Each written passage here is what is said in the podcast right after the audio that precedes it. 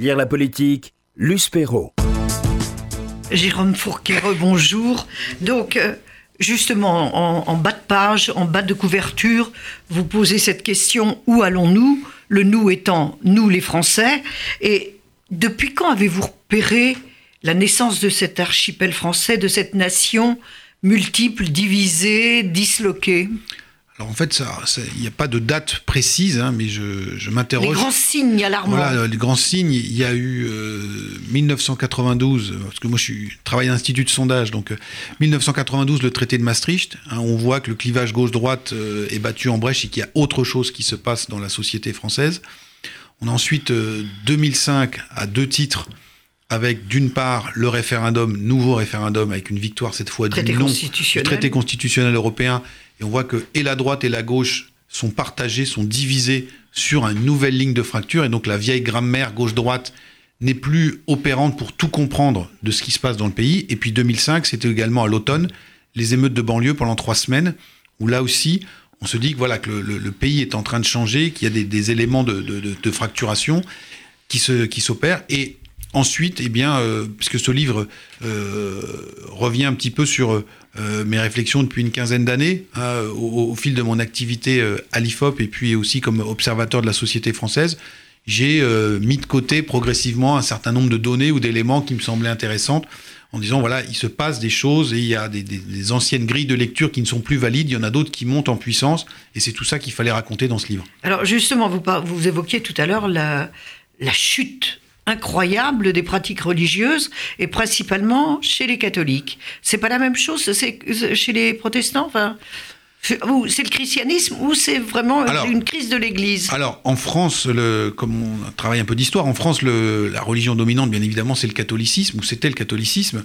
Et donc, c'est elle dont le suivi des évolutions est le, plus intéressant sociologiquement. Et c'est aussi là où euh, les phénomènes sont les plus spectaculaires. Je donnerai juste deux chiffres. L'IFOP interroge les Français en 1961, à la veille de Vatican II. On a 35% des Français qui répondent, on n'a pas été vérifié si c'était vrai, mais qui répondent à l'époque qu'ils vont à la messe tous les dimanches ou plus. Ou plus. Euh, on a reposé la même question en 2012 ou 2013, on est tombé à 5 ou 6% de personnes déclarant aller à la messe tous les dimanches ou plus. Donc on voit que c'est un effondrement spectaculaire. Les données dont on dispose sur la population de confession protestante euh, montre aussi sur les courants, j'allais dire, historiques et traditionnels, donc euh, réformés ou luthériens, une forme d'érosion, de vieillissement de ce public, avec un phénomène euh, de rajeunissement, mais sur un autre courant du protestantisme, qui est le courant évangélique, qui lui se développe, et qui, dans cette petite sphère protestante, est aussi une des illustrations de cette archipélisation, avec une diversification des pratiques. Pour ce qui est de la religion musulmane, euh, sa présence est bien évidemment euh, beaucoup plus récente sur le, sol français. Elle remonte à Donc les points de comparaison plus difficiles. sont plus difficiles. Euh, et, on voit qu'on a toute une partie de cette population qui manifestement est engagée dans ce que Marcel Gauchet avait appelé le phénomène de sortie de la religion. On en voit, mais nous avons également dans cette population-là, en France, mais aussi à l'instar de ce qui se passe dans le monde musulman, espèce de revival religieux ou identitaire. Les, spécialistes débattent beaucoup de savoir si la nature de ce phénomène est religieux ou identitaire.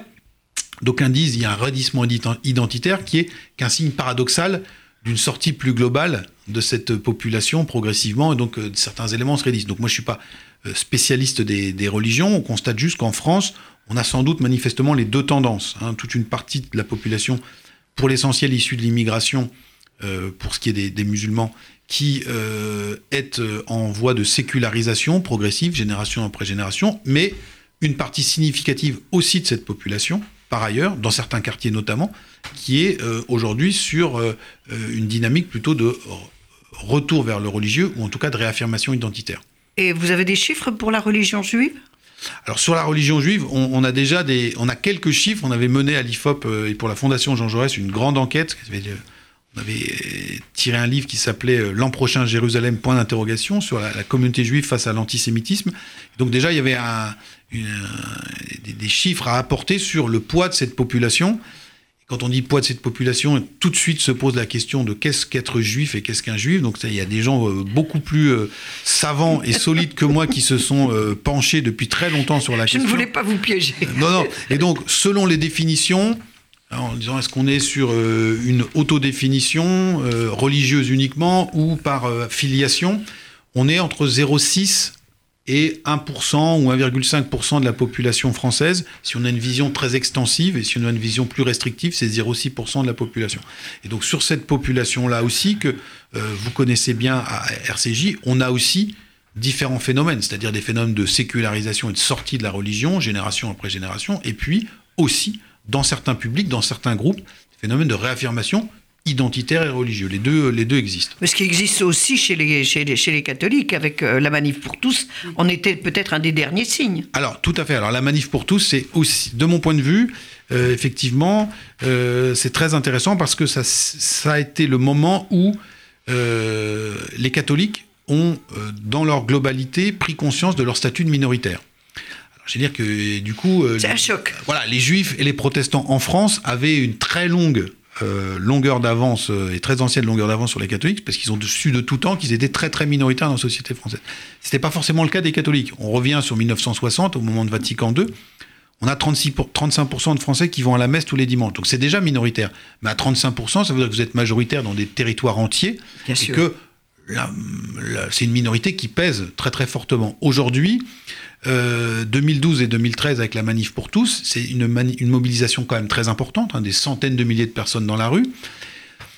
Une mobilisation qui s'apparente à celle de 1984 pour la défense de l'école euh, privée, les défenseurs parlaient d'école libre, sauf qu'à l'époque, c'est à peu près les mêmes milieux qui se mobilisent qu'il y a quelques années, mais ce combat est victorieux. Le gouvernement de l'époque recule. Là, le gouvernement n'a pas reculé.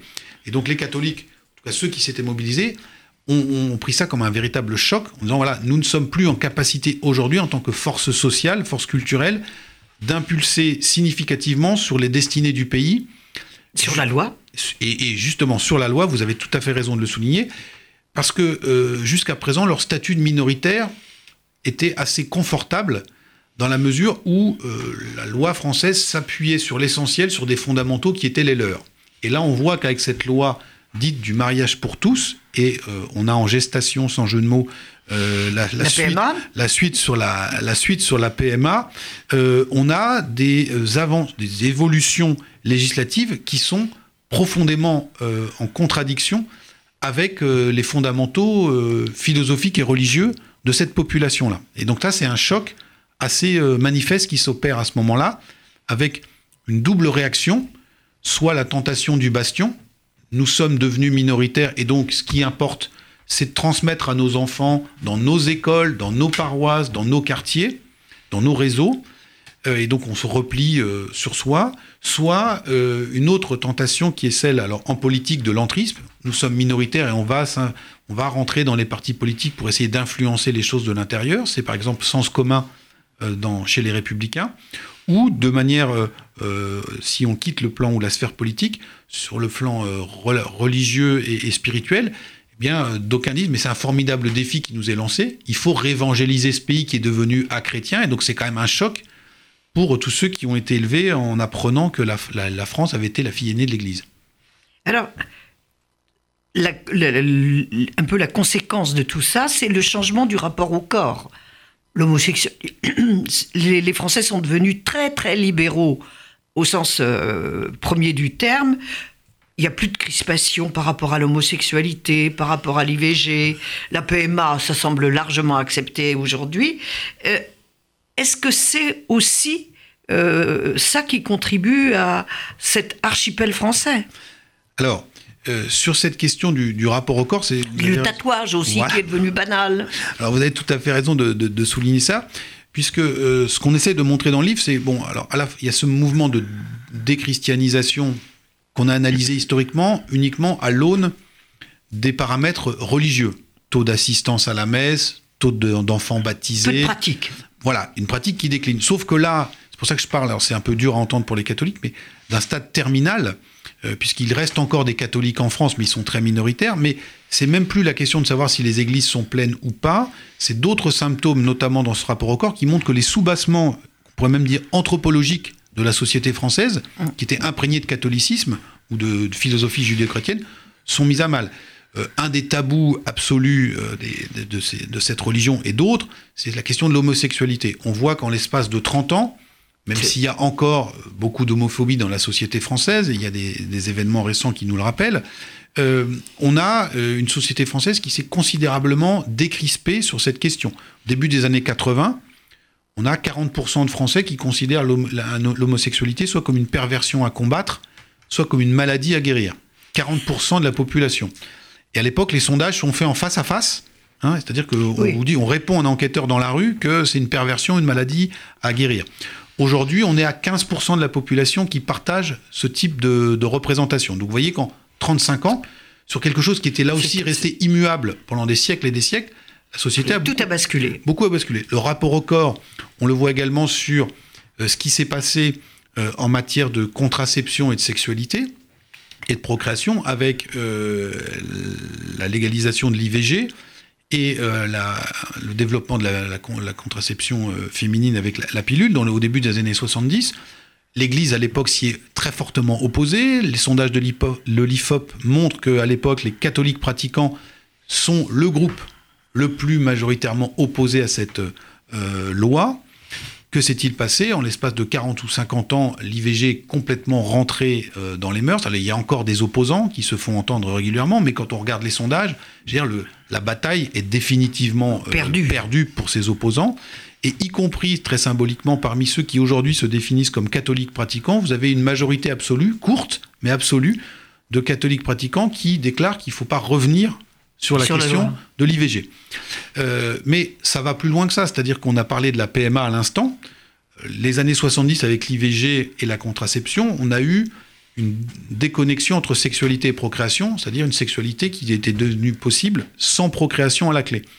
Avec la PMA pour les couples de femmes ou les femmes célibataires qui s'apprêtent à être votées, dit-on, on va là objectivement vers un pas supplémentaire qui euh, nous amènera à une procréation sans sexualité. Alors ce ne sera pas forcément une pratique massive, puisqu'il y a la problématique des donneurs, etc. Mais on voit bien qu'en termes de cadre juridique et philosophique, euh, en 50 ans, sur des choses qui sont euh, impensables, les, les choses ont évolué. Alors sur quelque chose d'un peu plus anecdotique qui parle toujours du corps, le tatouage, effectivement, euh, on a aujourd'hui 13% de la population française qui est tatouée. Voilà, quel rapport Eh bien, on voit que sur les générations de plus de 50 ans, c'est résiduel, hormis quelques professions ou des cas euh, très atypiques. C'est moins, de- c'est 1% de la population. On a 25% des moins de 35 ans en France qui sont tatoués aujourd'hui. Donc là aussi, vous avez euh, une évolution, un basculement, parce que c'est pas quelque chose d'ano- d'anodin, c'est pas comme se changer de coupe de cheveux.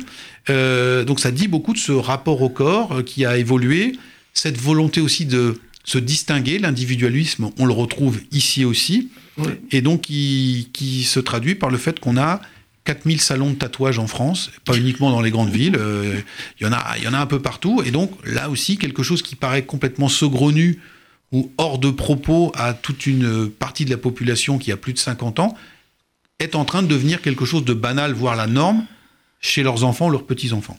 Alors, un autre effondrement, là on, va, on, est dans la partie sociétale, on va essayer d'avancer un peu plus vite là-dessus. Le rendez-vous du 20h et le film du dimanche soir, c'est fini et c'était quand même un, un lien familial autour de ces, ces deux rendez-vous. Et l'information ne se consomme plus du tout Voilà. de la même manière en famille, en tous Alors, les cas. on peut dire que c'est la, la troisième église qui s'effondre. hein. Il y avait l'église catholique, l'église rouge avec le PC, où on est encore à 20% de voix au début des années 80. 80, oui. voilà. Euh, il y en avait une troisième, on parlait de la grand-messe du 20h. Ben voilà. On rappelle à, à- à vos auditeurs, euh, TF1, on va faire un peu de publicité, c'est 40% d'audience à la fin des années 80. On est aujourd'hui à 20%. Alors 20%, c'est encore énorme Oui, sur mais le quand paysage, même. mais tout ça, c'est considérablement euh, érodé. On a une multiplication de chaînes, euh, non seulement une diversité des, des chaînes, mais aussi des façons de les regarder avec les replays. Hein, C'est-à-dire qu'il y a 30 ans, à la machine à café le lendemain ou dans la cour d'école ou dans l'atelier de l'usine, tout le monde a à peu près regardé la même émission ou le même film sur TF1 et on en parle. Et c'est un sujet qui fait du commun. hein. C'est-à-dire qu'on a la même grille de lecture, on peut être d'accord ou pas d'accord, mais on a le même référentiel. Aujourd'hui, c'est plus du tout le cas. C'est-à-dire qu'il y a je ne sais pas combien de chaînes euh, qui existent, euh, on les regarde pas à la même heure, il y a les, replays, etc. Et donc, on voit que là aussi, cette fragmentation. Le podcast permet. Le podcast, alors ça, ça peut être très une, une, une, avancée qui est très très salutaire, hein, puisque ça permet à des gens de, de, de, voir plein de choses. Mais on voit bien que ces moments euh, en commun et surtout cette diffusion d'une grille de lecture qui serait relativement partagée, eh bien, euh, est beaucoup moins puissante et beaucoup moins répandue que par le passé. Alors il y a aussi, bien sûr, euh, vous l'avez évoqué dans la précédente partie, les fractures politiques, les fractures territoriales et le clivage des classes qui, re, qui réapparaît. Alors, avec euh, la fin on, principalement, il n'y a plus l'ascenseur social. Ça c'est. Alors l'ascenseur social, il existe encore, mais il est, il est assez grippé.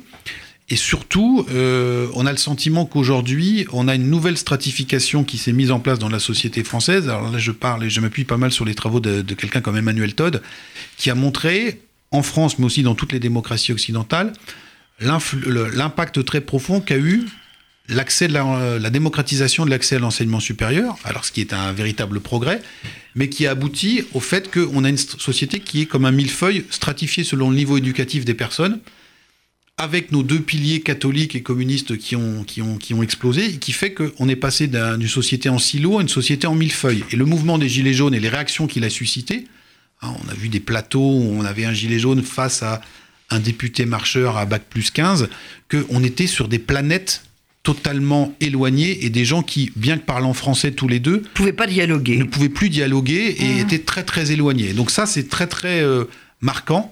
Hein, et c'est le poids, euh, donc il y a le retour de ce vote de classe. Euh, Emmanuel Macron gagne au premier tour de la présidentielle, et aujourd'hui on le voit dans des sondages, sur un électorat qui est éduqué, des grandes métropoles. Euh, et donc quelque part, il est bien l'illustration de ce, phénomène. Et puis on a d'autres France qui ne se retrouvent pas du tout dans, ce, schéma-là. Et donc cette ligne de fracture sur le niveau diplôme, plus que sur le capital financier ou le niveau de revenu, je pense que c'est quelque chose de très profond. Donc euh, la, la, France des premiers de cordée, c'est ouais. pas la France. Voilà, alors c'est, je pense que si on peut résumer, je pense qu'Emmanuel Macron l'a bien compris ces derniers mois. Alors est-ce que Macron justement, puisqu'il est président de la République, euh, peut re, comment peut-il recréer cette, cette adhésion à, à, des valeurs communes, à une communauté nationale, à des idéaux? Est-ce qu'il peut euh, re, enfin reattacher les Français à la République et à ses valeurs, parce que même ça, c'est menacé. Alors, je pense que euh, Emmanuel, Emmanuel, Macron est conscient de cet état de fragmentation. Euh... Vous l'avez aidé un peu avec votre livre? Alors, je pense qu'il en est. Je pense qu'il a pas. J'espère qu'il n'a pas eu besoin de moi pour euh, pour s'en rendre compte. Mais j'en veux la preuve qu'il y a toute une série de signaux qu'il avait adressés en ce sens avant l'apparition ce, du livre, hein, donc c'est pas pour euh, prendre le livre comme euh, date horizon, euh, mais quand on voit que le 31 décembre 2017, quand il s'adresse aux Français pour leur souhaiter bonne année 2018, il place ses voeux sous le signe de la cohésion nationale. Hein, donc déjà ça c'était un signe parmi d'autres.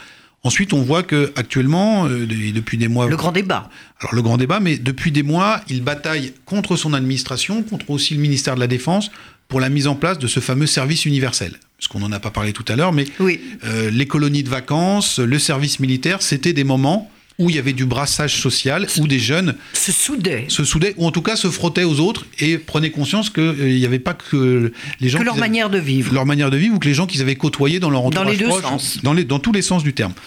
Euh, donc Emmanuel Macron, en portant ça, je pense qu'il est, c'est un signe de cette euh, conscience. Et puis, on, a vu aussi qu'il avait essayé d'utiliser, euh, au sens noble, hein, au sens politique du terme, un certain nombre d'événements heureux ou tragiques pour essayer de faire du commun. Euh, Rappelez-vous sa présence sur les marches de l'église de la Madeleine pour euh, la messe euh, Johnny Hallyday. Johnny Hallyday, donc ce qui pouvait paraître un peu saugrenu, mais on prend ce qu'on a en rayon, si je puis dire, et donc on dit bah voilà. on fait avec. Je, voilà, Johnny était très populaire, donc eh ben je vais y aller pour dire que Johnny c'est la France. Dans, dans, des circonstances beaucoup plus solennelles, il y a l'hommage au colonel Beltrame après l'attentat de Trèbes, avec un très très euh, fort discours, et puis une manière euh, plus heureuse. Jean Dormesson alors Jean Dormesson également, mais son fort investissement aux côtés des Bleus en juillet dernier pour euh, euh, communier dans euh, cette France bleu blanc rouge et black blanc beurre qui, qui remporte la, la, coupe, du la coupe, du Monde. et donc on voit bien qu'à différents titres, Emmanuel Macron, en bon politique, il est neuf dans, la, dans le métier, mais il a apparemment déjà un certain nombre de réflexes, se saisit toutes les occasions qui se présentent pour essayer de recimenter. la semaine dernière. Et les glières aussi, pour essayer de recimenter cette nation multiple et divisée. Alors, qu'est-ce qui est le plus menacé finalement chez nous? La République ou la démocratie? Alors, euh, je pense que c'est d'abord le, le, sentiment d'appartenance à, à, la nation, à, la nation hein, qui est, et euh, on le voit dans le cas d'Israël. Euh, on voit aussi que la France n'est pas là, parce qu'on se flagelle souvent, mais la France n'est pas un, un, cas isolé. Toutes les nations occidentales aujourd'hui sont confrontées à cette montée en puissance de l'individualisme, à euh, la réaffirmation d'un certain nombre d'identités religieuses, On voit nos, voisins en Espagne ou ce qui se passe euh, en Belgique depuis très longtemps entre les, Flamands et les Wallons. Donc c'est pas propre à la France. À ceci près que la France, de par son histoire, est sans doute en termes d'ADN moins bien armée pour faire face à ce type de défi. C'est-à-dire que dans des pays fédérés ou des pays où il y a de, de longue date une immigration, on a appris à gérer plus ou moins euh, facilement, plus ou moins bien, la multiplicité ou la diversité. En France, on avait le culte de l'unité, de l'homogénéité. Et manifestement, l'époque n'est plus à ça, et c'est pour ça que c'est très douloureux dans un pays comme le nôtre. Merci beaucoup. Ben, merci Fourquet. à vous. L'archipel français, naissance d'une nation multiple et divisée. Où allons-nous? Nous avons essayé d'y répondre avec vous. C'est publié au Seuil et c'est vous êtes le lauréat du prix du livre politique 2019.